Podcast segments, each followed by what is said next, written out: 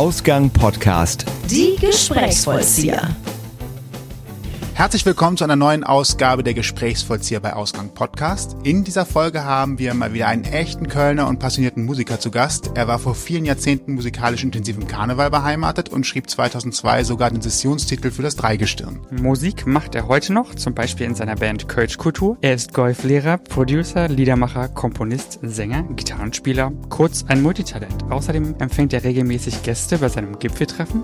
Was genau das alles bedeutet, erzählt uns und euch jetzt unser Gast Helmut A. Wiemer. Herzlich willkommen. Einen wunderschönen guten Sonntagmorgen. Einen wunderschönen guten Sonntagmorgen. Oh, jetzt haben wir wieder was verraten. Es ist schon wieder Sonntagmorgen. Äh, du wolltest mir sagen, dass die Batterie fast leer ist? Mhm. Das ist ein guter, Nur so ein guter kleiner- Start. So ein kleiner Hinweis. Ja? Okay, wir kriegen Reden das Sie schon hin. schneller, die Batterie ist nicht mehr so voll. Ja, wir machen das jetzt so lange und äh, das Gute ist ja, dass er wirklich in Echtzeit speichert. Das heißt, es geht auch nichts verloren. Aber er hat, das sind schon die Ersatzbatterien, die liegen schon bereit. So.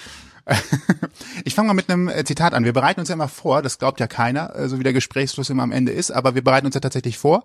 Und wenn man dich googelt, dann kommt man auf einen alten Artikel aus dem Express. Oh. Also alt, zwei Jahre alt. Ne? Okay. Ähm, und daraus möchte ich mal kurz zitieren, Mhm. weil es mir aus dem Artikel heraus nicht ganz klar wurde, was gemeint war.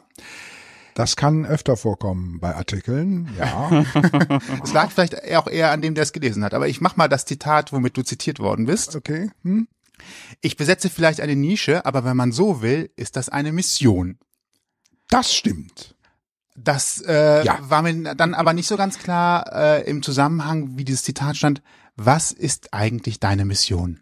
Ja, das weiß ich bis heute nicht, weil das machen ja andere aus dir. Also ich bin eigentlich angefangen und habe einfach nur gute Musik mit Inhalt bringen wollen und äh, habe bei mir gedacht, äh, wenn ich schon Kölsch bin, dann kann ich auch in Kölscher Sprach das machen und habe einfach angefangen, meine Musik kundzutun. Und äh, die Bewertung, ob das jetzt äh, Mainstream ist oder eine Nische, das haben eigentlich andere gemacht. Äh, ich sehe das eigentlich nicht so. Was für Musik machst du denn?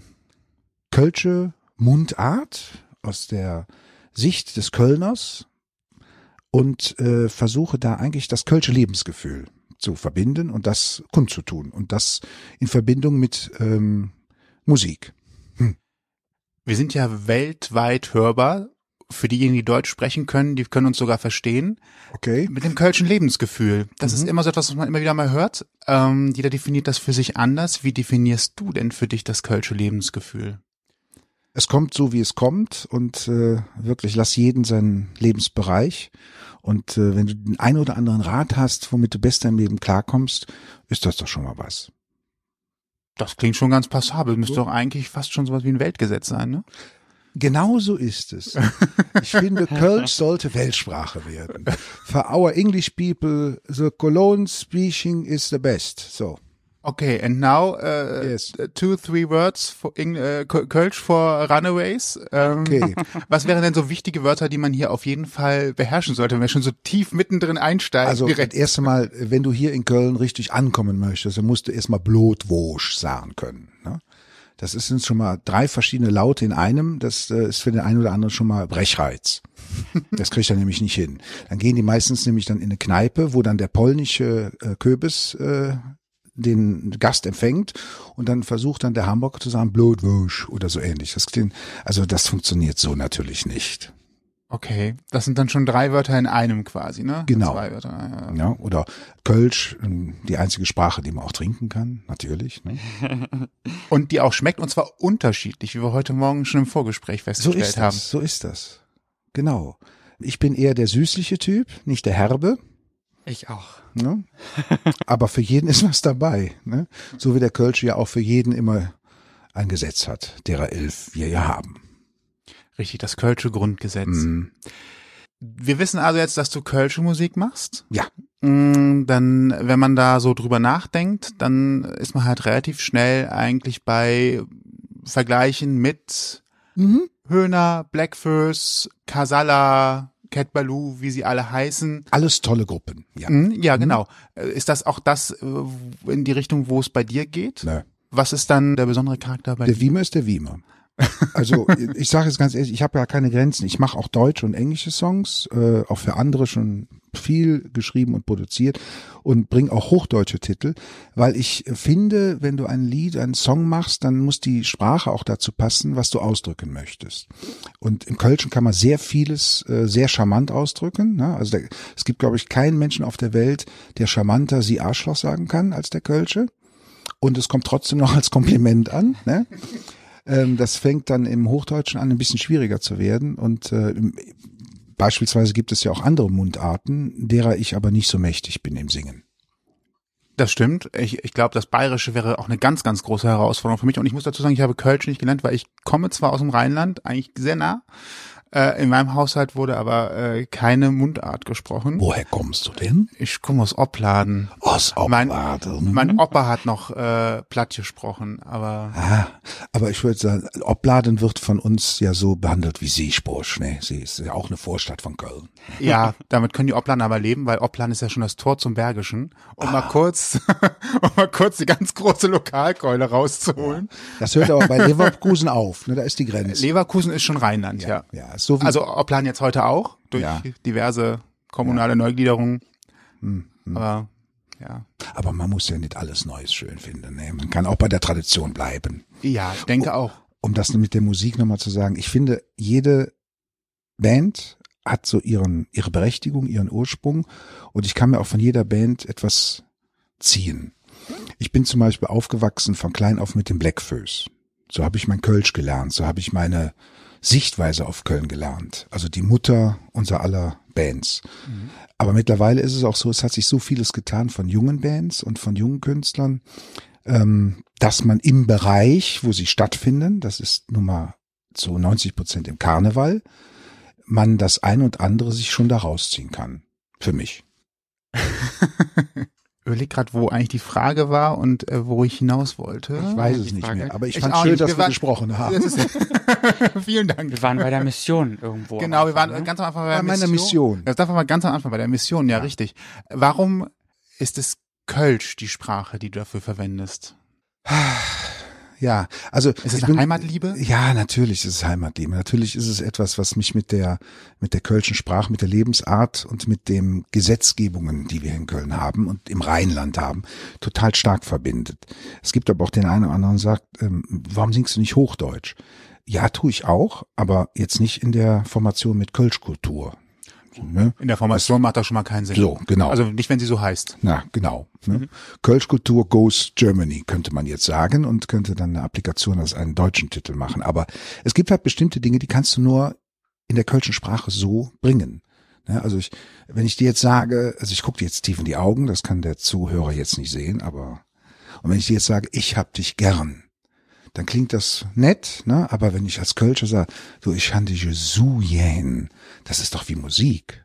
Es ist vor allen Dingen schön weich. So. Also die deutsche Sprache ist ja, klingt ja immer sehr Genau. äh, hart. Man kann das Kölsche auch sehr hart sprechen. Ja, also es gibt auch äh, Fädel, also die einzelnen Bezirke und äh, Stadtteile in Köln. Da gibt es Unterschiede. Ne? Also ich bin mehr so der Adenauer Kölsche, ne? so ein bisschen schön singsam macht, ein bisschen weich verpackt. Aber es gibt natürlich auch den Rotzefrechen, so Kalk, Ihrefeld, ne? Quartier Lippes. Ja, Latenga, genau. Also, genau, da haben wir genau. ja, ja, ja, gleich, gleich ganz viele harte ja. Konsonanten. Aber in Wirklichkeit sind das alles sehr weiche Menschen. Ich musste übrigens, das war glaube ich auch der Grund, wo ich gerade hakte. Und du hast es gerade nochmal gesagt, es gibt viele schöne Begriffe äh, und auch bei Schimpfwörtern kann man sehr gut einfache Sachen sagen. Und ich habe tatsächlich in einem anderen Podcast mal jemanden gehört, der inzwischen in Berlin lebt, aber äh, auch aus einer anderen Vorort äh, von Köln kommt, der sagte, es gibt keinen Dialekt, keine Sprache, wo man so schön jemanden mit dem weiblichen Geschlechtsorgan beleidigen kann wie äh, im Kölschen und der man meint, man hat noch ein Kompliment an, an, ans, an den Kopf Ja. geworfen bekommen. Das stimmt. Und äh, eigentlich bist du gerade kackdreist beleidigt worden. Das Ja. ist, da, da musste ich auch gerade noch mal so dran denken. Das ist etwas, was tatsächlich im Kölschen gut geht und auch mal noch die Singsang und die Weichheit der Sprache betont. Ja, Und das ist auch ein Grund, warum ich gerne Kölsch singe. Mhm. Jetzt hast du gerade gesagt, du musstest ein bisschen lernen, das, das Kölsche nochmal zu vertiefen mit dem Black Föß damals. Äh, bist du heute so fest, dass du jetzt aus der Hüfte geschossen Kölsche Texte schreiben kannst? Ja. Äh, nach Belieben oder? Ja, ja, absolut. Es ist auch mittlerweile so, wenn ich dann an einen Text rangehe, dann fängt er schon bei mir im Kopf Kölsch an. Also es ist jetzt nicht so, dass ich sage, ich schreibe jetzt in Englisch und übersetze in Deutsch und dann wird Kölsch draus, sondern das ist ein Song, der schon Kölsch entsteht und äh, so bleibt er dann auch. Gibt aber auch Songs, die ich in Deutsch dann höre, dann bleiben die auch in Deutsch. Ne? Also everything the best for the song, Ping Pong. Wir haben ja eingangs schon erwähnt, dass du auch im Karneval lange Musik gemacht hast. Was hat dich dann so dazu bewogen, eher so deine eigene Kölsche Richtung zu suchen? Hm. Also ich muss da anders anfangen. Ich habe schon eigentlich schon immer meine eigene Kölsche Richtung gemacht Mhm. und habe gedacht, ach, das ist für Köln und Karneval auch gut, weil ich liebe Karneval. Die Tradition Karneval ist für mich das Schönste. Diese fünfte Jahreszeit liebe ich und lebe ich. Jetzt ist es aber so, dass ja im Kölner Karneval nicht immer nur der Konsument bestimmt und auch nicht immer nur der Künstler bestimmt, sondern das ist ja auch ein Wirtschaftsfaktor. Und der wird bedient mit Programmen, mit ähm, Agenturen, mit Literaten, mit Programmgestaltern. Und das ist ein großer Reigen eines wirtschaftlichen Spiels. Und ich, diese Nische, die ich da besetze als Kölscher Liedermacher, ist ja nicht vorgesehen. Ne? Es gibt den Redner, es gibt die Musikgruppe, das Tanzen, es gibt die Bands und dann hört es auch schon auf. Und bei mir war einfach das Thema, dass man für mich diese Nische nicht besetzen konnte und sagt, das ist ja eine Nische und eine Nische ist eine Nische. Aber das habe ich gar nicht gemacht. Es gab zum Beispiel wunderbare Veranstaltungen, wo ich aufgetreten bin, wo dann äh, Programmgestalter und Literaten kamen. Oh, herrlich, endlich mal was, ne, vom Herzen mit der Seele und so. Aber wo soll man den denn einsetzen? Und allein diese Frage, äh, wo man soll man den einsetzen und ist das Karneval oder nicht, hat mich dazu bewogen, das gar nicht mehr zu beantworten. Ich mache meine Musik und wenn sie erfolgreich ist und ich Leute finde, denen das auch gefällt, ist es schön. Aber ich muss nicht ums Verrecken jetzt im Karneval stattfinden, damit ich meinen Erfolg damit definiere. Ich glaube, das funktioniert anders. Ich überlege auch gerade, wenn bei der Frage steht, was ist Karneval oder ist das Karneval oder ist das Karneval nicht? Das ist Woran ich das ne? eigentlich, ja, ich habe vorher nie drüber nachgedacht, aber gerade zum ersten Mal stellt sich mich die Frage, was ist denn Karneval? Also Genau. wo, wo, wo würde ich denn etwas in Karneval reinklassifizieren oder nicht? Ist Kölsche Musik automatisch auch Karnevalsmusik? Oder wenn nicht, wo verläuft denn die Grenze? Und ist vielleicht jemandem schon mal aus Versehen aus einem Kölschen Stück ein Karnevalslied geworden, was er gar nicht vorgesehen hatte? Wobei ich glaube, da gehört schon ein bisschen, ein bisschen Wille dazu, sowas zu komponieren. Also wo ist da die Grenze? Hast du da Erfahrung gemacht, wo sie verläuft? Ich kann da gar nichts zu sagen. Ich kann nur eins sagen, wenn ich ähm, meine Musik in den Genres bei iTunes einstelle oder bei Plattenfirmen eine Diskussion über was ist Musik, wie ist Musik, wie ist sie definiert, dann kommt direkt Pop. Also das heißt nicht Volksmusik, das heißt auch jetzt nicht Mundart, sondern der Wiemer ist mit Popmusik mit kölschen Texten. Finde ich toll, finde ich schön. Nur in Köln ist es direkt Karneval. Mhm. Ja, also da gibt's kaum Differenzierungen. Und ich frage jetzt mal so, macht Tommy Engel Karnevalsmusik? Macht Gerd Köster Karnevalsmusik? Macht Bab? Bab hat noch nie Karnevalsmusik gemacht. Werden ab und an da gespielt. Richtig. Also kommt so ein bisschen auf die Lokalität, Genau. die Stimmung und so weiter an. Ja, Aber klar, es ist nicht das, was klassisch, na, ich nicht, klassisch ist der falsche Begriff, was nicht typischerweise unter Karnevalsmusik verstanden wird tatsächlich. genau. Ja, also ich mache die auch nicht, die Unterscheidung. Wenn ich ein Lied höre und finde das toll, dann interessiert mich nicht, ist es Jazz, ist es Pop, ist finde ich Musik toll und dann kann ich mich dann nachher beschäftigen, okay, wie hat er das gemacht? Aber wenn mich der Text zum Beispiel anödet, dann ist mir halt egal, ob das Karneval ist oder Pop oder Jazz. Ne? Da finde ich den Text nicht schön, das muss, die Musik dann auch nicht oder andersrum. Also ich mache da keine Unterteilung. Das machen andere für mich immer. Ja, das ist doch gut. Also, der Wiemer macht Popmusik. Haben wir das schon mal festgehalten? Ja, Genau. hier fühle ich mich wohl, hier bin ich zu Hause. Eine Frage schon mal beantwortet. Ja, sogar noch mehr. Äh, vielleicht, vielleicht, weil wir es gerade eben auch schon kurz vor der Aufnahme hatten, vielleicht wichtig, wer dich jetzt googeln möchte, Ja. äh, damit man nicht äh, am falschen Ende rauskommt. Helmut A. Wiemer. So viel Zeit muss sein. A, Genau. ja, A ist wichtig, genau. A Oder auch, wenn man äh, Wiemer und Kölschkultur, ne, weil ich, ich allein die Person ist Helmut A. Wiemer, der Wiemer. Und wenn man mit meiner Band mich zusammen äh, sehen und hören möchte, kommt dahinter Kölschkultur, weil das Projekt mit meiner Kölschmusik ist halt Kölschkultur. Ähm, ich ähm, kann jetzt nur eins sagen, das müsst ihr erleben, also alle, die ihr da draußen seid, weil ich das große Glück habe, absolute Top-Granaten bei mir in der Band zu haben. Das sind Jungs, die angefangen von Sting, Phil Collins gespielt haben, die Musical Director sind gewesen, die äh, bei Andrea Berg, Matthias Reim mitspielen, die schon riesengroße Konzerte und große Touren gespielt haben, auch äh, in England und Amerika. Und die in Kölschkultur einfach ihr Zuhause finden, weil es Musik aus der Seele ist. So. Also deswegen einfach mal vorbeikommen, das sind schon richtig geile Typen dabei. Wie lange gibt's euch als Band? Drittes Jahr erst. Drittes Jahr. Aber schon ordentlich was an Repertoire aufgebaut. ne? Ja, Oh, 30 Titel. Hm? oh, da kann man immerhin schon mal zwei Abende nacheinander mit füllen. Ja. Oder einen langen. Oder einen ganz langen. Einen ganzen, ja. Macht ein bisschen Pause zwischendurch, redet und äh, trinkt vielleicht auch was. Ne? ist aber ganz wichtig bei uns, wenn wir spielen, ist das Erlebnis nicht nur die Musik, sondern auch Schwade, Biersche trinke und Austausch. Also wir, ich versuche das immer so für die Leute mit zum Anfassen zu machen. Gut, bei den ganzen Zehntausenden großen Hallen ist das ein bisschen schwierig, aber ich versuche es trotzdem. Also eine Arena zu kriegen ist halt nicht so einfach. Ja, aber das Ganze ist mir auch viel zu groß. Ja, das ist ja. viel zu unpersönlich. Also Ich, ja, glaube ich auch. Also wir waren ja jetzt auch bei deinem Gipfeltreffen beim letzten, da können wir gleich noch kurz drüber quatschen. Gerne. Und da hat man schon gemerkt, dass das auch einfach von der Atmosphäre her was anderes ist und viel mehr hergibt, glaube ich, wenn man das auch wirklich ein bisschen kleiner hält. Ne, so, und das einfach ein familiärer Kreis Ja. ist. ja, Große Hallen füllen Ja. ist nicht das große Ziel, sondern Leute wahrscheinlich mit eurer Musik erreichen. Regelmäßig sehen kann man euch dann in Teilbesetzungen beim, beim Gipfeltreffen natürlich. Ne? Wo seid ihr sonst unterwegs? Ich gehe mal davon aus, dadurch, dass wir gerade beim Thema Karneval gemerkt haben, dass ihr nicht die klassische Karnevalsband seid. Seid ihr weniger auf Sitzungen? Ja, weniger auf Sitzungen, mehr auf Konzerten. Und wenn man uns oder mich bucht, dann bucht man auch speziell das, was dann kommt. also, also, es, also, man muss das ja mal so sehen. Das Karnevalsthema ist ein Systembuchen. Ne? Da gibt es die Künstler, die sind in der Agentur gelistet. Dann gibt es Programmgestalter. Und dann werden halt Angebot und Nachfrage bestimmt. Und da kommt jetzt keiner hin, also keiner kommt zu der Prinzengarde, weil jetzt da ein oder zwei be- besonders spezielle Künstler auftreten, sondern das Gesamtprodukt wird da bewertet und gekauft. Das ist bei uns anders. Wir machen eigene Konzerte. Wir werden auch gebucht von Locations oder von Veranstaltern, damit wir da explizit unsere Musik spielen. Und dann ist das eine ganz andere Herangehensweise.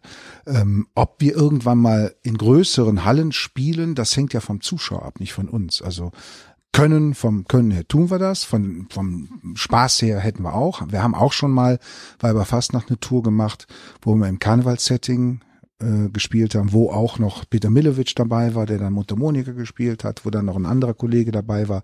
Die Grundidee ist ja Kölsch Kultur, ist eine Formation von geilen, tollen Menschen und Musikern, die Bock haben, meine Songs zu spielen. So ist das Ganze entstanden. Das haben wir auch gemacht, das war auch schön, aber uns liegt mehr daran, einen ganzen Abend zu gestalten, das lebbar zu machen, mit Moderationen, mit den Songs, die richtig ausgewählt sind, für die Leute, die da sind. Und nicht ein reines Karnevalssetting, wo wir 20 Minuten auf die 12, Zugabe und raus. Das ist nicht unser Konzept. was macht ihr denn musikalisch? Wie ist die Themenbandbreite der Titel? Weil wenn äh, jetzt auch das Setting nicht zwangsläufig karnevalistisch ist, dann gibt's bestimmt auch mehr Emotionales oder mehr fürs Herz als Hau drauf Musik für Party und wir wollen noch fünf Kölsch. Ja, also hoch die Hände Wochenende machen wir zwar musikalisch, aber nicht vom Text her. Beispielsweise singen wir über den Beat der Stadt. Das ist ein Titel, der ein bisschen schneller ist und auch abgeht und eine Party macht. Aber da besinge ich die einzelnen Situationen, warum Köln halt für mich die Stadt ist mit dem Beat. Ja, es ist jetzt nicht das Thema Hände hoch und wir feiern nur. Oder wenn ich über ein kölsches Mädchen singe, dann habe ich die Situation, was ein kölsches Mädchen ausmacht. Dann gibt es auch Liebesbekundungen natürlich. Ne?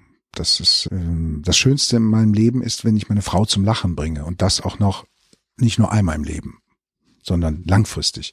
Also es sind schon Themen, die mich bewegen, die autobiografisch sind und wo ich mir auch was bei denke, wo ich mir was hinwünsche. Ne? Also ich wünsche mir zum Beispiel auch, ich habe jetzt einen neuen Titel, Das ist Kölle, mhm. wo ich aber auch über Dinge spreche, was der Kölscher halt nicht abdeckt, was er immer meint zu sein, aber was er in Wirklichkeit nicht ist.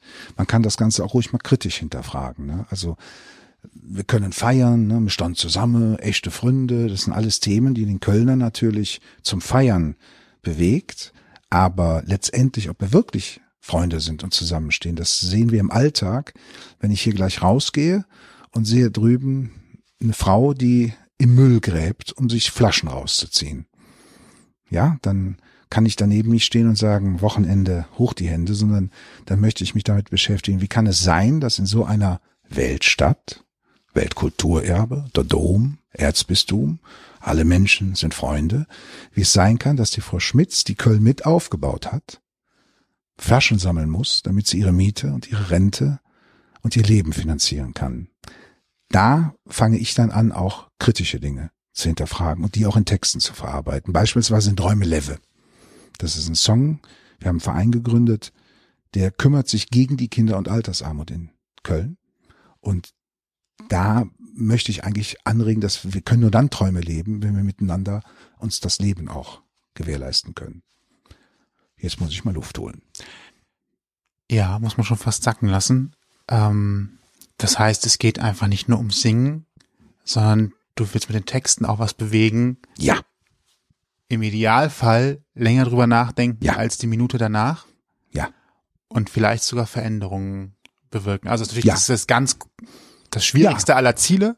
Ist klar, ist ein bisschen auch Idealismus mit dabei, aber es gehört ja immer dazu, wie ich finde, weil wer keine Träume hat und keine Vorstellung, der muss gar nicht erst anfangen, dran zu arbeiten. Nehmen wir doch mal Sarah O'Connor mit Vincent. Mhm. Ja, das ist ja ein, also entschuldige bitte, ein Thema, was in der Nachbarschaft jeden Tag passiert. Es wird aber totgeschwiegen. Und jetzt kommt so eine Pop-Diva, die stellt sich hin, hat vorher wunderschöne Kreolen gesungen und hat äh, die ganze Halle zum Spaß bereit und singt dann so ein Lied. Das bleibt hängen. Darüber wird gesprochen. Im Gegenteil, die Medien wollen es auch noch verbieten, weil es auf der Liste stehen soll, weil das Video und das Lied darf nicht gespielt werden. Im Endeffekt hat sie aber genau das erreicht, was sie erreichen wollte, dass das Thema als Thema thematisiert ist.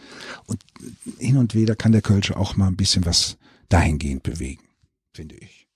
Sehr richtig, ja muss man das Forum finden. Wir tun heute auch unseren Teil dafür. Auch über die Stadtgrenzen hinaus natürlich. Das ist natürlich äh, so einem Tiefgang wird es echt schwierig, wieder ins Geplauder Wir können ja eine kleine Pause machen. Darauf einen Schluck Wasser. ja, es gibt einen kleinen Schluck Wasser. Der Kölsche wird jetzt Folgendes machen. So, das waret. Ich lese jetzt zwei, drei Spenden vor und dann empfangen wir das Kölner Dreigestirn. Das ist alles wieder gebrochen. Naja, ich habe ja, während du erzählst, auch direkt zur Assoziation. Du sagtest ja auch, der Dom steht in der Stadt. Wir sind ja nicht nur, und Erzbistum hast du auch erwähnt, wir sind ja nicht einfach irgendein Erzbistum, sondern wir sind ja auch mit das reichste Erzbistum, wenigstens in Deutschland, aber ich glaube auch im Umkreis drumherum ist das hier nicht das ärmste Erzbistum und tatsächlich gibt's hier genug Menschen, die ja leiden müssen. Ja, Köln hat Schulden, aber der Kirche jedes Jod. Ja, das ist ja auch immerhin eine gute Nachricht, genau. ne? Und die sind zusammen in einer Stadt. Ist das schön? Super. Ich glaube, nur die Symbiose werden wir nicht hinkriegen. Ja, ich gebe alles. also das, wird schwierig. Äh, da erinnere ich mich aber auch daran, dass äh, jetzt wird's nochmal so ein bisschen plaudermäßig. Ich ja. habe, glaube ich, gestern im, im Online-Teil einer lokalen Zeitung gelesen davon, dass der letzte des Franziskanerordens, der sich um Obdachlose gekümmert hat, abberufen worden ist nach München, glaube ich. Das heißt, äh, ah. da ist auch wieder ein Stück Hilfe ähm, abgezogen worden. Ich bin sicher, hoffe, das wurde im Artikel leider nicht erwähnt, dass vielleicht doch jemand nachkommt, aber es war wohl der letzte des Ordens, der hier noch in der Stadt Ja, war. unfassbar. Unfassbar. Äh, Das trifft's halt gerade so ein bisschen nochmal noch Ja. mal in, in die Kerbe, weil auf der einen Seite hätten wir jetzt sagen können, die Kirche tut schon noch was an der einen oder anderen Stelle. Man muss aber jetzt auch feststellen, dass da an der Stelle jemand abgezogen worden ist, weil er woanders tätig werden soll. Kommt bestimmt was nach. Äh, Ja, wo bestimmt. ja Platz ist, können ja andere nachwachsen. Ja. Äh, in dieser Hoffnung wollen wir an der Stelle hoffentlich an das Gute glauben und in die Zukunft schauen. Immer an das Gute glauben. Das ist die Bestimmung von uns Menschen. Ja, äh, Verdrängung gehört auch ein bisschen dazu, glaube ich. Mhm. So, werden wir bisschen praktischer. Jetzt kommt das Dreigestirn. Was? Ja, genau, Faktischer? jetzt kommt das Dreigestirn. Nee, es ist noch äh, es, äh, ein anderer Gegensatz oder naja, es ist kein Gegensatz, aber es ist eher außergewöhnlich und der hat was mit deiner gelernten Profession zu tun und dem Zusammenhang zur Musik. Fangen wir ganz anders an. Du bist Golflehrer. Ja. Wie kommt man auf die Idee, Golflehrer zu Kann ich werden? erzählen, das ja. ist das ist ja für mich schon mal alleine. Also, ich bin 1968 geboren, Ja, bin aufgewachsen in einem streng kaufmännisch ähm, ba- basierenden Laden, wollte ich schon sagen, Familie, ne? Opa Kaufmann, Papa Kaufmann, habe dann gemacht in Versicherungen. Ist dem Leben nichts gelungen, wirst du, ne, machst du in Versicherungen oder wenn nichts wird, wird, wird. Ne? Also, und habe in dem Bereich auch, ja, sehr schnell gut Geld verdient und war alles toll und habe dann aber gedacht, ich habe ja immer meine Musik gemacht und habe mir gesagt, ne, das ist es nicht. Also irgendwie, nee, das ist es nicht. Und habe dann angefangen, meine Musik professionell aufzustellen, währenddessen. Und dann kam ein guter Freund damals zu mir und sagte, pass mal auf, da ist ein Golfclub im Bergischen Land, der ist ganz neu, komm doch mal vorbei, die brauchen da jemanden, der sich um die Events kümmert und die Musik da macht. Ja, und dann war ich in dem Golfclub im Oberrad, Bergischen Land. schöne Gegend. Ja, herrlich. Äh, wirklich schön. Ja, meine, meine Schwester wohnt da, deswegen äh, unterschreibe ich das einfach mal. Und ähm, dann habe ich ähm, währenddessen da auch dann äh, in diesem Golfclub Golf gelernt zu lieben, was ich vorher echt ätzend fand. Echt ätzend. Du, du hast jetzt auch nicht zwei sitzen, die sagen würden, Golf spielen müssen wir Also, morgen unbedingt mal machen. Ich sag dir, es war sowas von langweilig. Ich habe viel Tischtennis gespielt, Fußball, geschwommen, also mehr so äh, Sport, ja. Ak- aktiver, Ak- wo, ja. wo, wo mehr Ja. passiert als Genau. gefühlt. Ja, habe dann aber gemerkt, dass ich mit einem Golfpro zusammen trainieren durfte. Und das ist, manchmal ist es im Leben, kommt das Glück eben dann etwas später. Und habe dann gemerkt, das hat sehr wohl was mit Sport zu tun, aber auch vor allen Dingen viel mehr mit dir, mit deinem Leben und mit deinem, mit deiner Geistesgegenwärtigkeit. Und habe das lieben gelernt, weil im Einklang mit sich, der Natur und der Bewegung des Schwungs zu sein und dabei auch noch den Ball besser zu treffen als andere, das ist geil, das macht Spaß, das ist äh, fürs Selbstbewusstsein sehr gut. Also kann man Golf jetzt mehr als Therapie verstehen Auf als jeden Fall. als als Bonzensport. Ja, ich sag's jetzt mal ganz salopp, weil viele ja, weil ich glaube, bei Golf denken ja die meisten immer so, ah, das können sich sowieso nur die Reichen und Schönen leisten. Ja, das ist längst vorbei. Das ist längst vorbei. Also es, ja, es gibt immer noch Clubs, die, äh, da kommst du aber auch so als Normaler nicht rein. Also das ist so, äh, da ist dann das äh, goldene Vorhängeschloss ne, und die Anmeldung und dann musst du von von heißen und den, den, den kennen, dann kommst du in diesen Club rein. Aber es gibt so viele öffentliche Golfclubs und so viele tolle Sportclubs, die das Golfen eigentlich für alle Mann anbieten. Und das kann echt ein geiler Sport sein, wenn du mit dir im Klaren bist. Ne? Also, weil es, du kannst einen Gegner immer besiegen, aber beim Golfen nicht. Beim Bogenschießen auch nicht. Also alles da, wo du nur in dir die Aktion hast, musst du dich mit den Situationen gut auseinandersetzen. Und wenn du nicht klar bist mit dir, dann will der Ball nicht so wie du. Und das musst du akzeptieren. Quasi wie im Leben. Das ist quasi der erste Schritt, um dann beim nächsten Mal den Ball vielleicht doch in die Richtung zu bringen, Genau. äh, die es gehört. Höre ich Genau. jetzt so einfach mal Genau. Und dann raus. war das bei Und mir. wenn es beim nächsten Mal nicht klappt, dann muss man noch mal ein bisschen. Richtig, genau. Und dann gibt's auch Tage, da kommst du vom Golfplatz und sagst, warum machst du diesen Scheiß überhaupt? Und denkst dir, na ja, morgen ist ein neuer Tag. Und ich habe das parallel so gemacht, dass ich tagsüber dann viel Golf gespielt und trainiert habe und abends halt die Musik in dem Golfplatz, äh, Golfclub gemacht habe. Und ähm, dann habe ich irgendwann gemerkt, dass ich es ein bisschen besser konnte als der ein oder andere und habe dann von diesem Golfclub die Möglichkeit äh, bekommen, eine Golflehrerausbildung zu machen. Ich hatte an dem Tag nichts anderes vor. Habe ich mir gedacht, ja, dann machst du das, ne?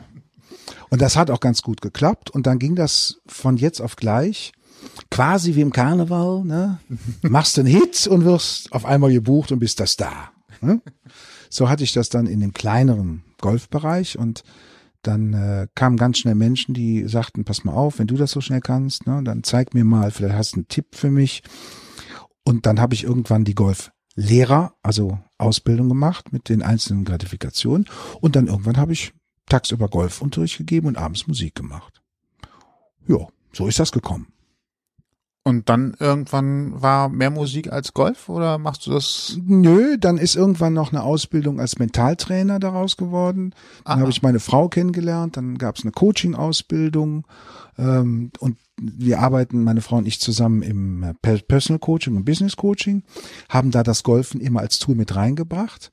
Und die Musik ist jetzt seit drei Jahren das Ding, wo ich sage, da soll es in Zukunft noch weiter mitgehen produzieren, Songwriten, auftreten mit meiner Band und Solo. Ja.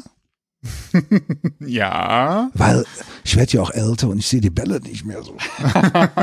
das glaube ich nicht.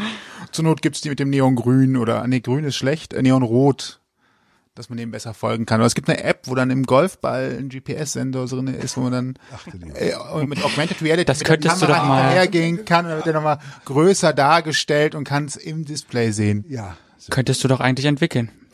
Ja, wir haben ja eben eigentlich gehört, dass das Ziel vom Golfen ist, mental ausgeglichener zu werden. und ich glaube, ja. dass so eine App so. dabei eigentlich der mhm. Ablenkungsfaktor ist, den man nicht haben möchte. Aber du musst in die Natur gehen. Du musst das erleben und spüren. Aber die Entwicklungsstufe finde ich schön. Also so von der Aktivität hin dann zu sagen, so jetzt äh, gehe ich ein bisschen in, ins, in die mentale Geschichte rein, äh, ja. sich besinnen. Also das war der erste Grundstein, nochmal aktiver darüber nachdenken, was bedeutet das eigentlich, was passiert da mit einem, ja. ähm, um dann hinterher sogar Coaching draus zu machen. Das ja. ist ein sehr spannender, schöner Weg eigentlich. Das ist so fast schon was wie äh, vom Tellerwäscher zum Millionär. Also durch ja. Zufall reingerutscht und dann das eigentlich Hast zurückgefunden. Du gesagt, Millionär? Ja, ich, ich äh, muss gerade mal suchen. Wo bist du auf dem Weg? Ne? Also auf Weg. Achso, ja, okay. Ich dachte, ich war gerade ein bisschen irritiert. Langsam nähert sich das Eichhörnchen oder ja, genau. Das, ne? Es geht ja auch um das. Manchmal geht's. Manchmal ist das Gold ja auch einfach nur anders dargestellt und es steckt eigentlich metaphorisch was anderes dahinter. Das mache ich, sage ich morgen meiner Bank und dem Brötchenladen äh, auch. ja schon Geld, wissen Sie, 2,30 Euro, dann wissen Sie, muss man anders sehen. Ja, aber okay. ja, ich gebe dir absolut recht. Das ist ein besonderer Weg, wo ich auch sehr dankbar bin, dass ich diesen Weg so gehen durfte. Ja. Um nochmal den Bogen zur Musik zu schlagen, ähm, ist die Musik eigentlich erst im Golfclub zu dir gekommen oder du zur Musik? Oder äh, wann ist das losgegangen? Weil es klang jetzt gerade so ein bisschen, nee, ganz als früh. ob die Musik durch Zufall. Nein, ganz früh. nein, nein. Ich habe mit sechs Jahren angefangen, Gitarre zu lernen, mit meinem Opa zusammen. Mein Opa war ein sehr wichtiger Mensch in meinem Leben. Der ist aus Berlin, der ist geflüchtet. Das hm. ist ein, der hat sich von 0 auf 100 wieder neu aufgestellt und das war ein, ein Mensch mit sehr viel Weitgeist. Also Schach gespielt.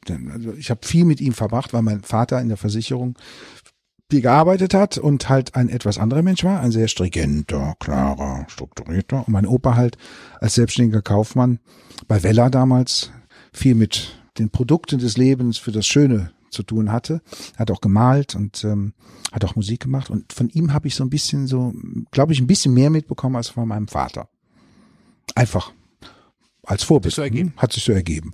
Und mit dem habe ich mit sechs Jahren angefangen, Gitarre zu lernen. Und dann gab es in Köln-Weiden die Singschule vom Herrn Breitenbach. Da war ich dann auch.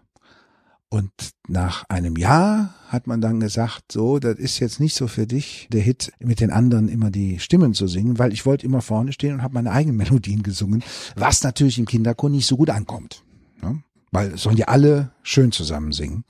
Und dann habe ich sehr früh angefangen, einfach selber Musik zu machen, so mit der Gitarre schon eigene Melodien und Songs zu schreiben. Und da ich ja noch keine Zuschauer hatte, habe ich das Telefon genommen, damals noch mit Wählscheibe und habe fremde Leute angerufen und habe gesagt, darf ich Ihnen was vorsingen? Das war so mit sechs, sieben, acht Jahren. Das ist Ja. Und dann hat es Ihnen auch gefallen? Ja, das war sehr schön. Vielen Dank. Tschüss. Dann habe ich meinen Freund Christoph dazu bewegen wollen. Christoph Ritterbach, der eine Straße weiter lief, der sagte, was machst du denn da? Sag, komm mal mit, Christoph. Und der fand das aber doof.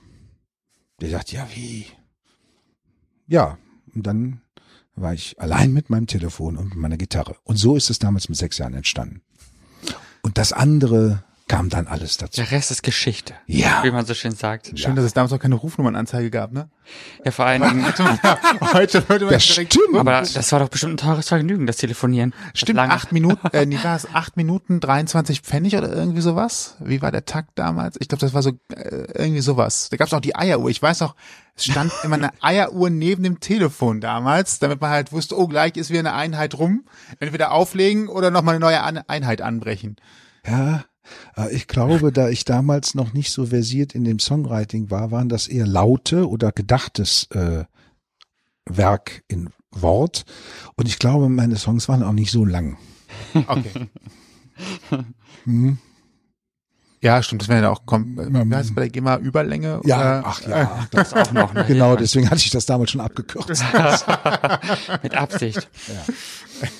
Und dann, wie, wie, es- wie es ging dann weiter, irgendwann, ähm, äh, ich war auch schon mal in meinem Leben ähm, schon mal verheiratet und hatte eine erste Frau, die liebe Astrid, die auch jetzt wieder glücklich verheiratet ist und wir haben uns beide ins Leben entlassen, also ist alles prima. Grüße. Und äh, die hat damals Handball gespielt beim HSV Bocklemünd.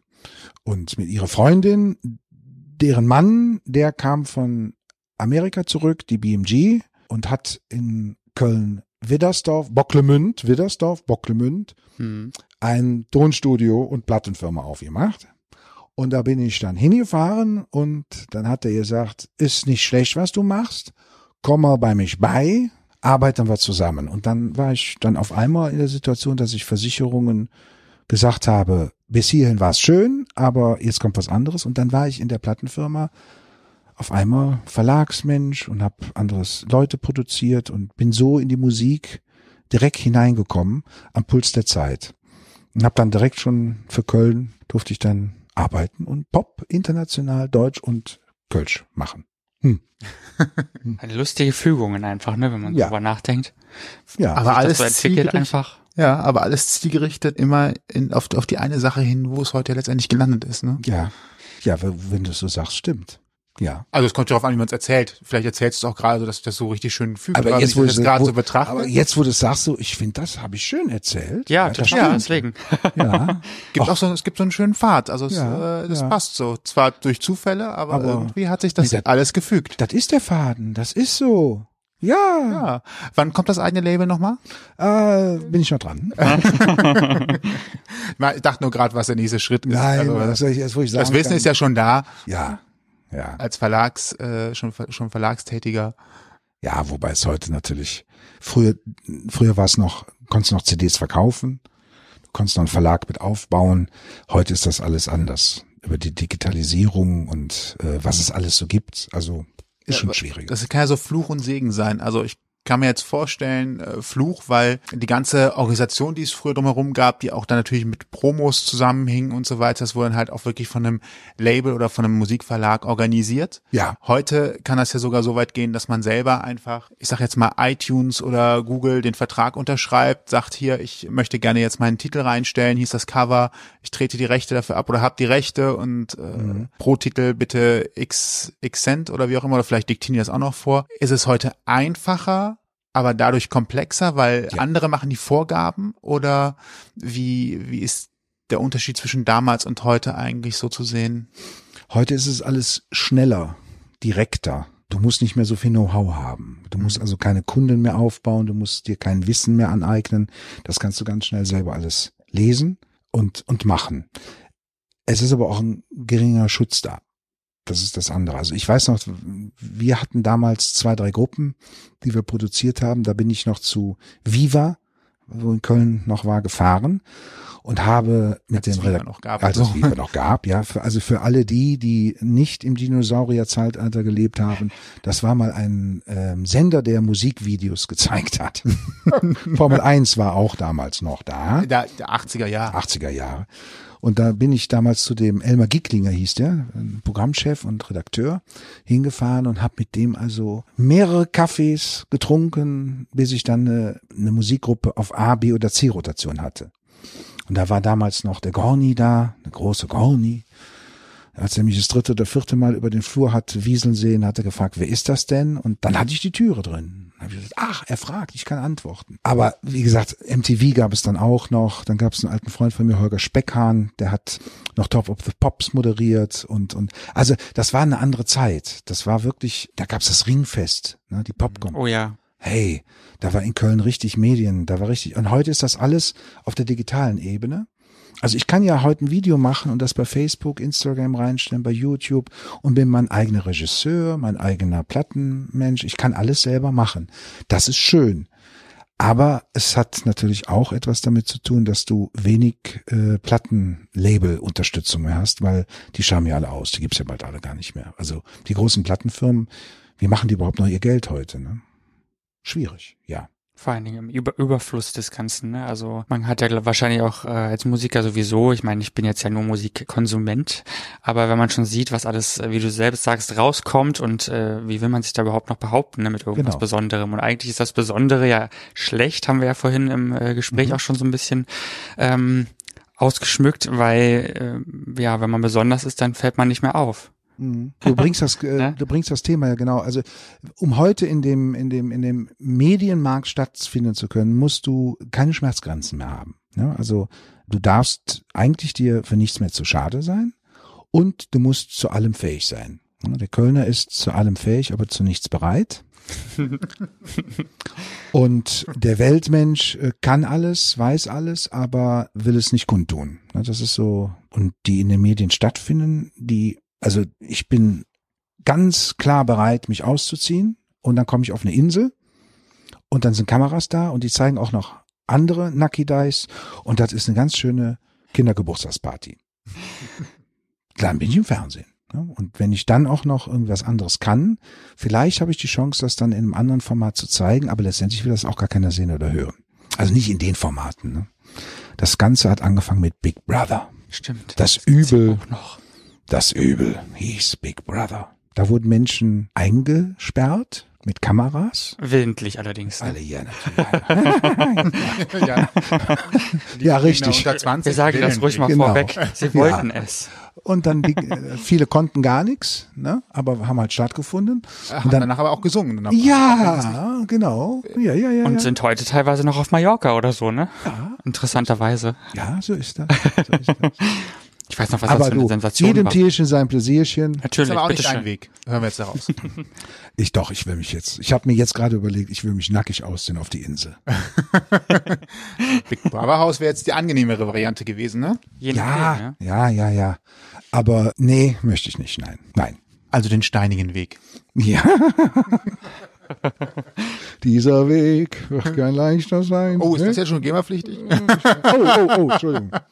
Nein, alles gut. Das war rezitiert. Das ist ein Ja. Zitat, ein journalistisch wichtiges ja, äh, natürlich. Zitat an der Stelle. Das war ein Zitat genau. von Naido.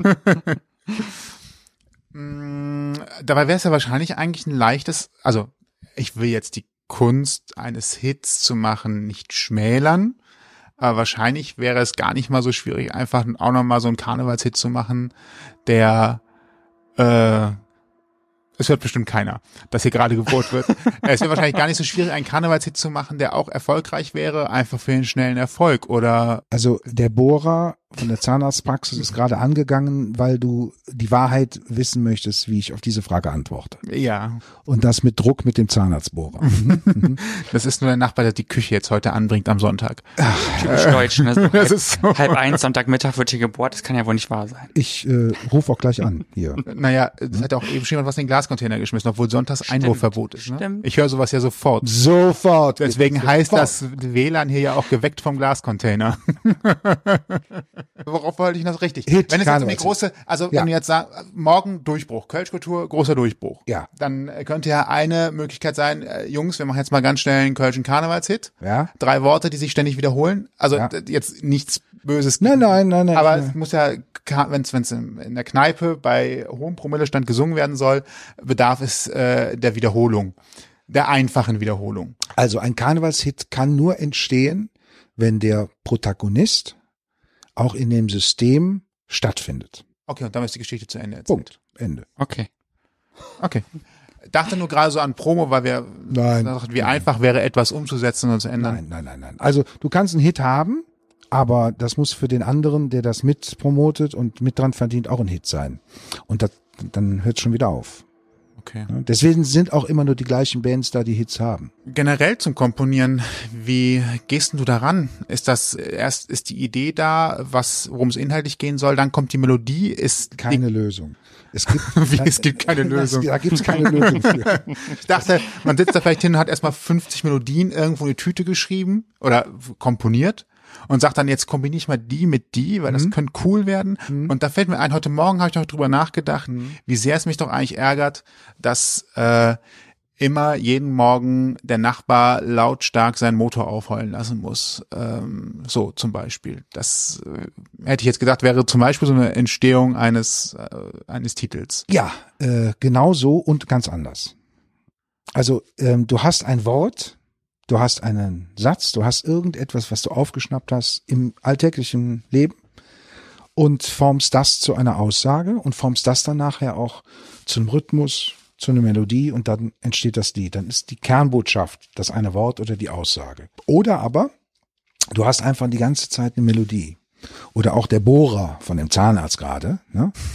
dass der so einen sonoren Ton hat und du verarbeitest das in eine auf Töne folgende schöne Melodie. Ich kann da gar nicht sagen, wie es bei mir immer entsteht, sondern es ist eigentlich immer von der Situation abhängig. Ja, entweder ist die Musik vorher da und daraus entsteht der Text oder der Text hat schon ein Thema an sich und dann welche Musik passt dazu. Aber das kommt aus dem Herzen, aus dem Bauch raus. Also, weil ich keine Systemmusik mache. Habe ich früher gemacht. Ich habe früher Auftragsproduktionen natürlich gemacht, auch für Werbung und für Plattenfirmen, für Künstler geschrieben. Das ist dann eine ganz andere Herangehensweise, als einen Song aus dem Herzen heraus oder aus der inneren Botschaft herauszumachen. Das heißt dann aber auch umgekehrt, dass du nicht einfach hingehen kannst und sagen kannst, ich mache jede Woche drei neue Titel, sondern es gibt dann vielleicht mal zwei Tage hintereinander, wo du zwei Ideen hast. Ja. Und dann hast du drei Wochen, wo du einfach sagst, das passt Genau einfach so nicht überein. Genau so ist das. Es gibt auch äh, Situationen, wo, ein- wo ein Text wochenlang da liegt. Und äh, ich, ich, dann fehlt dann eine, eine Bridge oder ein C-Part oder irgendwie eine Auflösung. Und ich komme nicht hin. Und dann jedes Mal und jedes Mal. Und dann irgendwann kommt's. Und genauso ist es. Ich setze mich morgen 10 Uhr dahin und um 11 Uhr ist der Song fertig. Also das ist, das ist das Spannende daran, wenn man diese Sachen aus, aus sich heraus macht. Ne? Was ist das für ein Gefühl? Angenommen, so ein Text liegt jetzt schon fünf, sechs Monate rum, will und will nicht fertig werden. Und auf einmal macht's Klick Mhm. und das fehlende Puzzleteil ist drin. Das muss doch, da, da müssen noch Glückshormone Absolut. rauskommen, wie andere, nur wenn sie einen Marathon gerade gelaufen haben. Ich habe einen Song, den ich seit 25 Jahren spiele. Mhm. Und Text, Message steht. Und bis dato hatte ich mehrere Styles, mehrere Harmoniefolgen. Und letzte Woche ist dieser Song entstanden. Stand er fest. Überleg mal, wie lange dieser Song mich jetzt schon begleitet. Das sind natürlich ganz tolle, bewegende Momente. Und ich finde, das macht das, das macht das Leben eines Songwriters aus. Ja, das ist, äh, kommt einem anderen Gefühl nach, was ich sonst nur in der Zweisamkeit mit meiner Frau erlebe. Glaube ich sofort, ja. Ein schönes Bild. Ich wollte gerade sagen, ja. Ja, Zweisamkeit ist ein äh, relativ gutes Stichwort, denn wir waren ja, wie ich vorhin schon erwähnte, auch bei deinem Gipfeltreffen und da geht es zwar nicht nur um Zweisamkeit, sondern ein paar mehr Leute sind hoffentlich involviert. Wenn es nur zwei wären, wären es vielleicht ein bisschen wenig. ja, Allein die Band ist schon mehr. Ja. Eben, genau, so. Das ist natürlicherweise gegeben und dann hoffentlich auch noch ein paar nette Gäste. Wir haben dein Interview und deinen musikalischen Abend, besser gesagt, mit Roman Lope erlebt und das war sehr, sehr toll. Wie kam es dazu? Wie hast du dein, wie bist du auf die Idee gekommen, ein Gipfel Des Gipfeltreffens, ja. so einen Abend zu gestalten, sagen wir mal so. Also ich habe mir, also Ina Müller finde ich toll, Ja. ganz toll. Ja. Dieses Format ist einfach ein Hit schon, hat aber auch viel mit ihrer Person zu tun, wie sie es macht. Das Setting, was sie drumherum gebaut haben, Genau. was aber auch stimmig zu ihr ist. Genau. Und ich habe bei mir gedacht, ähm, ich möchte so so etwas für Köln machen. jetzt nicht eine gestellte Situation, ein gestelltes Thema, sondern in einer Location, die klein ist, die gemütlich ist und wo ich wirklich Menschen nahbar zu mir einladen kann, dass die Menschen auch von dem was mitbekommen. Nicht das, was sie überall schon wissen und hören. Und dann ist diese Idee entstanden in der Bieria, und das Thema, weil das ja äh, die erste äh, Destination ist quasi, also die erste Location von der Brauerei Düxer Bier, was eine eigene Privatbrauerei ist, dann haben wir das dann Gipfeltreffen genannt, weil da beim Gipfeltreffen kommen die Menschen auf Augenhöhe aus den unterschiedlichsten Situationen zusammen, um gemeinsam ein gemeinsames Ziel zu verwirklichen. Und das versuche ich mit dem Wiemers Gipfeltreffen in dem kleineren Rahmen auch hinzukriegen. Ja, es ist eine sehr schöne Veranstaltung. Finde ich Danke. auch. Wie bist du auf die Idee gekommen? War es so eine, aus einer Laune heraus oder wirklich so nach Inas Nacht gucken gesagt, na, das möchte ich jetzt auch? Oder wie war da so der Impuls? Weil ich habe ja auch viele Ideen, die wenigsten davon setze ich ehrlicherweise um. Nein, das war einfach so, ich wollte eine regelmäßige Location, wo ich einfach meine Musik ausprobieren konnte, wo ich mit meiner Band, wir proben ja eh, ne? also können wir doch auch Leute dazu einladen. Und wenn ich dann schon die Kontakte von früher und neue gute Kontakte in Köln habe und ich bin sehr gut vernetzt, dann lade ich den ein oder anderen Kollegen von mir ein oder Kollegin und sag, hör mal, hast du Bock heute Abend? Wir führen ein Gespräch, du stellst vielleicht was von dir Neuem vor oder ich kann dich mal ein bisschen anders darstellen und vielleicht machen wir dann noch Musik zusammen. So, so ist das entstanden. Schönes Ina war nur einfach, ähm, weil dieses Format stattfindet, denke ich, hey, siehst du, es muss nicht nur Trash sein, ne? Es kann auch was anderes Ja, sein. nein. So. Nein, natürlich. Muss nicht. Ja. Nein. Unterhaltung hat viele Gesichter. Ja, so ist das. Und da es das nicht in Köln noch nirgendwo so gab, habe ich mir gedacht, dann bist du doch der Erste. Und bis jetzt ist der Anklang, also ich bin erstaunt, sehr, sehr positiv. Und äh, ich bin auch sehr glücklich, dass ich echt coole Gäste da habe. Bin ich sehr dankbar. für. Ja, kann man nur unterstreichen. Das ist ein regelmäßiger Termin. Wann ist der immer? Immer am ersten Donnerstag im Monat. Ach, das heißt, als wir es am Heiligen Tag der Deutschen Einheit gesehen Genau. haben, Genau. war Da das, war das- einfach glückliche Fügung des Schicksals. So ist es, so sitzen wir Es jetzt ja auch so zusammen. kommen, ganz einfach. Genau. Es ist für, sind für mich dann auch tolle Momente, wenn ich dann äh, Künstler hochleben lassen kann. Also ich habe kein Problem, ich habe ich brauche keine Profilneurosenbefriedigung, wenn ich mich über Kollegen dann drüber setze, sondern ich finde das einfach toll, wenn äh, wenn ich Menschen sehe, die einfach toll sind das kann ich auch sagen und deswegen freue ich mich, wenn gute Leute kommen, äh, weil dann kann ich mich auch hinter den Tresen setzen und das mal genießen. So. Ist auch eine schöne Pause dann in dem Moment, wenn die selber was äh, zeigen, machen und tun, mal kurz durchatmen zwischen den eigenen Titeln. Das kostet ja auch ein bisschen Kraft. Ähm, ich glaube, es ist auch etwas, äh, was vielleicht auch unterschätzt wird. Vielleicht kannst du was dazu sagen, wenn man vorne sitzt oder steht und tatsächlich auch die Titel vorträgt, wie viel Anspannung oder auch wie viel Energie kostet das eigentlich, so einen Auftritt zu machen? Also ich kenne so manche Geschichten, wo es von außen gar nicht so wirkt, aber die ganze Anspannung, auch Muskelanspannung an, an Körperstellen, wo man die Muskeln eigentlich gar nicht zwingend braucht, aber einfach so dieses, dieser Auftrittsadrenalindruck sorgt halt für eine relativ große Anspannung, wenn das dann gelaufen ist. Selbst wenn man das schon tausendmal gemacht hat, danach ist man einfach hat man, hat man eine Erschöpfungskurve. Das heißt nicht, ist nicht wie Marathon laufen, also man kann schon noch normal gehen und braucht auch keine Massage danach. Aber ähm, gibt es so eine so eine Anspannung und auch Entspannungskurve bei dir nach so einem Auftritt oder vor einem Auftritt? Nein, Oder ich bin da total cool. Das tangiert mich überhaupt nicht. Das ist genauso, wie du gesagt hast. Das ist ja ein spannender Moment, ob das, was du dir in deinem Kopf und mit deiner Band vorgenommen hast, auch bei den Leuten ankommt. Das ist immer, weil ich ja keine Covers, ne? Also ich bin kein Systemmusiker, sondern ich versuche die eigenen Songs ja anzubringen. Und wenn die dann gelingen, dann ist das ein ganz tolles Gefühl. Aber es ist jedes Mal eine Anspannung da und eine halbe Stunde vorher geht's bei mir auch richtig los. Also eigentlich den Tag kann. Also wenn ich weiß, heute Abend ist Konzert, dann bin ich freudig fickerig, wie man so schön sagt. dann kommen die zwei Stunden vorher, dann werde ich so ein bisschen äh, ja, ja, ja, genau. Und wenn, wenn dann noch heißt, äh, lass mal noch was essen, dann schicke ich meine Jungs immer Mhm. nach dem Soundcheck was essen. Äh, Ich kann da nichts essen. Also nicht nur, dass ich dann vielleicht irgendwelche Brocken ins Mikrofon reinrotzen würde. Nein, das nicht. Es ist auch wirklich nicht möglich. Ne? Also ich bin dann so, so auf einem Level positiver Stress, sage ich gern dazu. Aber das ist jedes Mal ein Ritt auf den Gefühlen. Ja. Aber doch auch schön. Ja, total, also total. Man kann immer, du hast auch positiver Stress gesagt, aber man hat immer Angst, dass Schau mal, das ist ja so, zu mir kommen ja Leute, weil sie zu mir kommen wollen. Ja, das sind ja jetzt nicht von irgendeiner System gebucht und die sagen, ja, weiß ich nicht, wer ist das denn? Ne? Oder es sind auch Leute, die kommen und sagen, pass mal auf, da habe ich was drüber gehört, den will ich mir mal angucken. Das heißt, da ist ein Grundinteresse und ich muss jetzt einfach nur geil abliefern. Das ist natürlich eine Voraussetzung, die ist toll. Das macht Spaß. Das ist ein tolles Gefühl.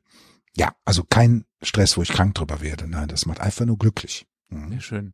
Spricht auch dafür, dass jeder selber seiner Leidenschaft nachgehen sollte, die genau so, So, etwas ja. bewirkt, Absolut. sofern man sie findet.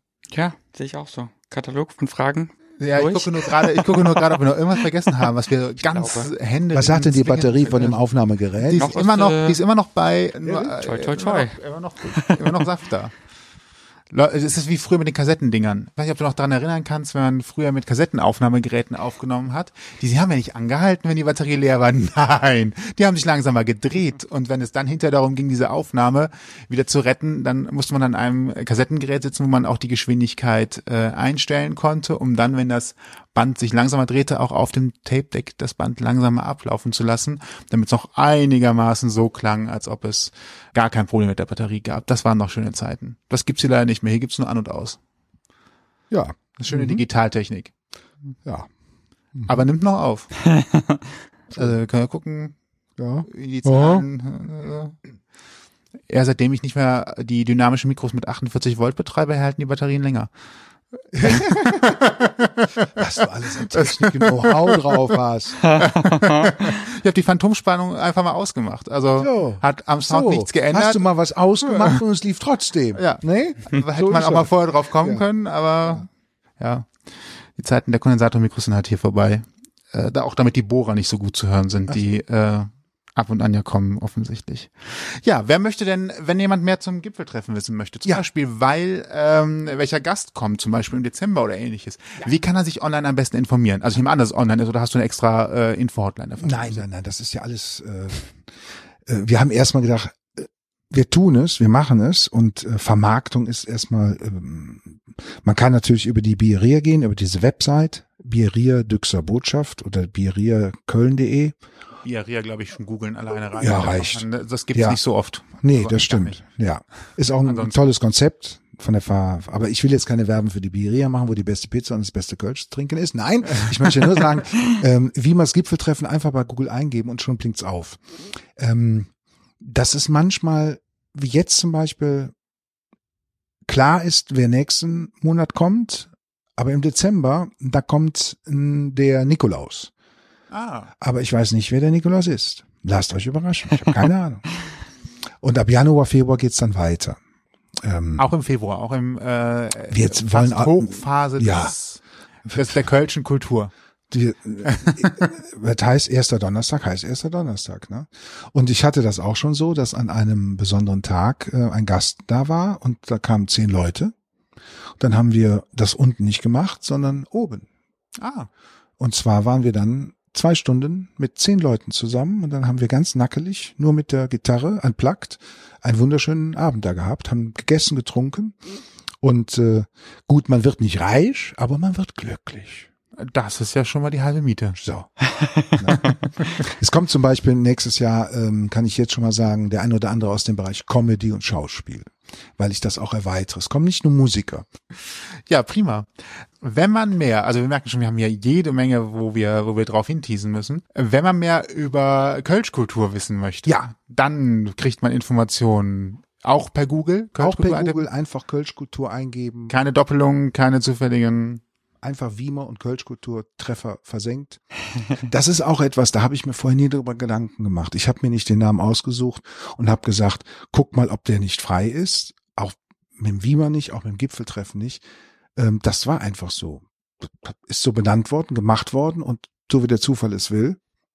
Alles richtig. Alles, gemacht. ja. hm, Also, So, also So. Ne, wir ganz wir sagen, ganz- ein Einfahrt, ein Weg. ja, äh, so ist es. hat sich alles in die richtige Richtung gefügt. Ja, So, und dich findet man äh, dann auch ganz einfach mit Helmut A. Wiemer genau. und ja. Man glaubt es keine kaum. Umwege. es ist ja fast zu einfach. Ja, Wie ist das mit Instagram-Stories über dich und dein Leben? So morgens äh, aus, dem, aus dem Komponieren heraus, so Leute, ja, ich äh, ja, gerade ja, von ja, meinem da- Werk. ja, du sagst, ja, du sagst was. Also äh, natürlich kam der ein oder andere Wegbegleiter von Agentur und Management und äh, Plattenfirma und die sagten dann, ja, du musst jetzt eine Home Story machen, du musst eine Instagram Story machen, aber das machen doch alle. Also ich sage jetzt mal ganz ehrlich, es gibt nichts langweiligeres, als wenn ich jetzt morgens beim Brötchen und mit Ei und mit der Gitarre am Frühstückstisch sitze und sage, guckt euch mein spannendes Intermezzo am Morgen an.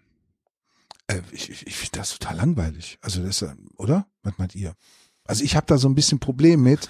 Das Schwierige ist, glaube ich, das Besondere immer Ja, herauszukitzeln. äh, soll ich mich dann nackelig ausziehen? Soll ich dann auf einem Bein Hula Hoop tanzen oder so? Also ich ich, ich habe da so ein bisschen so. Was wenn ich was erzählen könnte, ja, wenn ich eine Story, wenn ich, wenn ich mein, mein, meine manchmal aufkeimende Wortgewitzigkeit äh, zum Ausdruck bringen kann, dann würde das Spaß machen. Oder wenn ich irgendetwas an Situationen erleben könnte, was ich teilen könnte, ja, aber dieses Gescripte, ähm, ich, ich weiß nicht, ob ich da der Typ für bin. Was ist denn mit ähm, Veranstaltungshinweisen hier? Nach dem Motto, ich bin heute Abend oder ich bin morgen übrigens. Das kann da. ich mir gut vorstellen. Das kann Ja. man ja auch machen. Dann Ja. würde man auch nur dann auftauchen, wenn es etwas gibt, wo es noch Karten für gibt und wo jemand vorbeikommen kann. Ja. Also ich bin jetzt kein Nee, das mache ich auch. Das habe ich in der Vergangenheit also öfter gemacht. Aber jetzt habe ich ja fast 5000 Freunde. Weißt du? Ich bin so beliebt. Jetzt kannst du bei Facebook keinen mehr Jetzt mache ich annehmen. das ja nicht mehr. Weißt du, jetzt habe ich das nicht mehr nötig. Ja, verstehst du? Nein, es ist einfach, auch da ist ja irgendwo irgendwann der Punkt, wo du denkst, mein Gott, noch ein Film, noch eine Promo und ne, ich, also ich, ich muss dahinter die Sinnhaftigkeit sehen. Und wenn ich da selber Bock drauf hab, weil es ein Witz ist oder weil ich irgendetwas den Leuten mitgeben kann an Spaß, an In Input oder so, dann finde ich das gerechtfertigt. Aber daraus ein Schema zu machen, ich, ich weiß nicht, da habe ich so ein bisschen das Problem. Oder aber jemand schreibt mir das oder macht mit mir ein Konzept, was ich toll finde. Dann äh, kann, können wir darüber sprechen. Aber bis jetzt war nichts dabei. Okay. Tja. Der gehört. Herausforderung, Aufgabe. So ist Genau. es. Wer was hat, der googelt dann einfach Helmut Avima und Genau. findet dann die Möglichkeit, den Helmut zu kontaktieren, um dann sein Konzept einzureichen Ja. für die Weltherrschaft. Sehr gerne. So ist das richtig. Genau. Oder liest den ausführlichen Blogpost, den ich jedes Mal schreibe, diese Podcast-Folge. Also So, es gibt alle Ausgang Möglichkeiten. Podcast. Ausgang Podcast. Wieso heißt das eigentlich Ausgang Podcast? Das ist eine Das gute ist eine Frage. längere Geschichte, ne? Soll ich die Kurzform erzählen noch Ja. für alle, die dies hier auch in der, im Kurz. Podcast vielleicht gerade zum ersten Mal hören?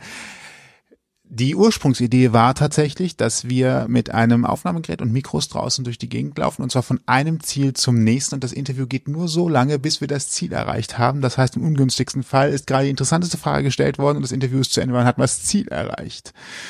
Ähm, wir haben das äh, tatsächlich dann auch ausprobiert. Da stand der Name dann auch schon fest. Der Name kommt übrigens von meinem Bruder. Wir haben nämlich lange drüber nachgedacht und der hat dann das, äh, nachdem er das Konzept gehört hat, als Vorschlag gehabt, das ist doch ein kleines Wortspiel, rausgehen, Ausgang, äh, Ausgangsfrage, Ausgangsweg und so weiter.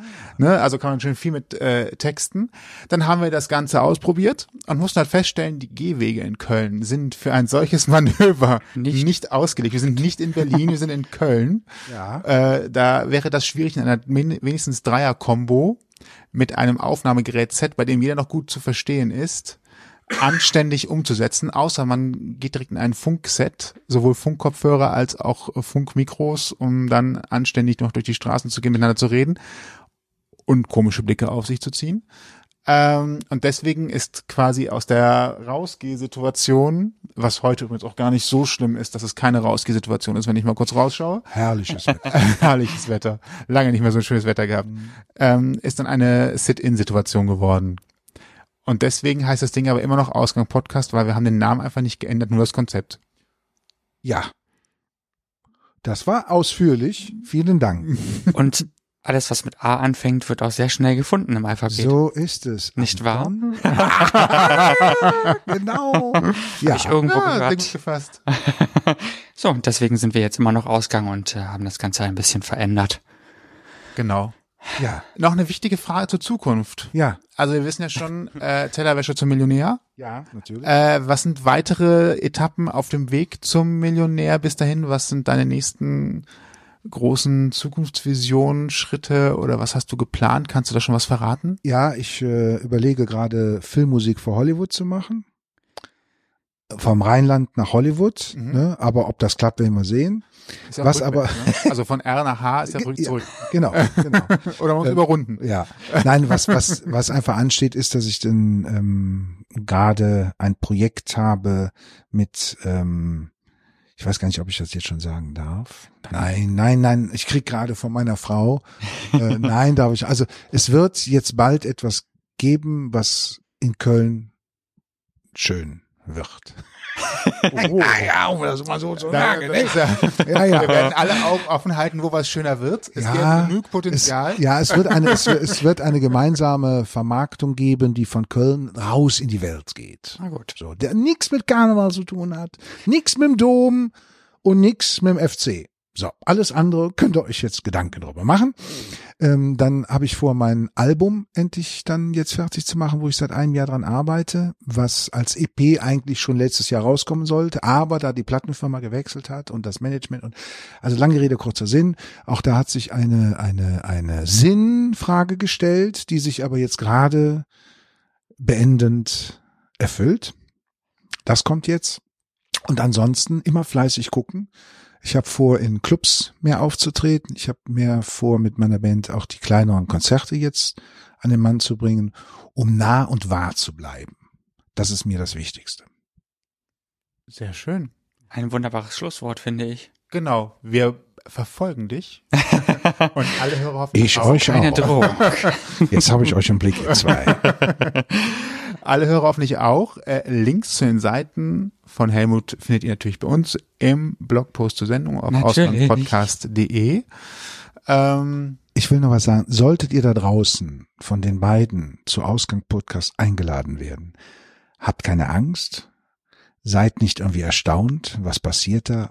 Kommt hier einfach hin in Ehrenfeld und äh, ihr habt echt eine geile Zeit für euch. Die zwei sind super und ich wünsche euch mit eurem Projekt genauso viel Glück, wie ihr mir mit meinem wünscht. Oh, vielen, vielen Dank. Dank. Das können wir tatsächlich nur zurückgeben. Ja.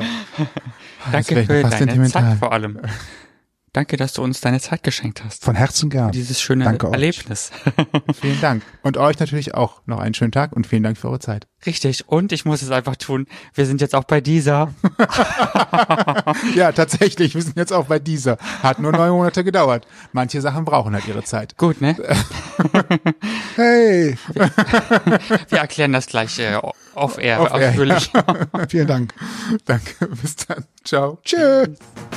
Ausgang Podcast Die Gesprächsvollzieher. Deine Interviewreihe mit Menschen, die spannende Geschichten erzählen. Mit deinen Gastgeber Sebastian und Toni. Kostenlos anhören auf www.ausgangpodcast.de. Folgt uns auf Instagram unter Ausgang Podcast.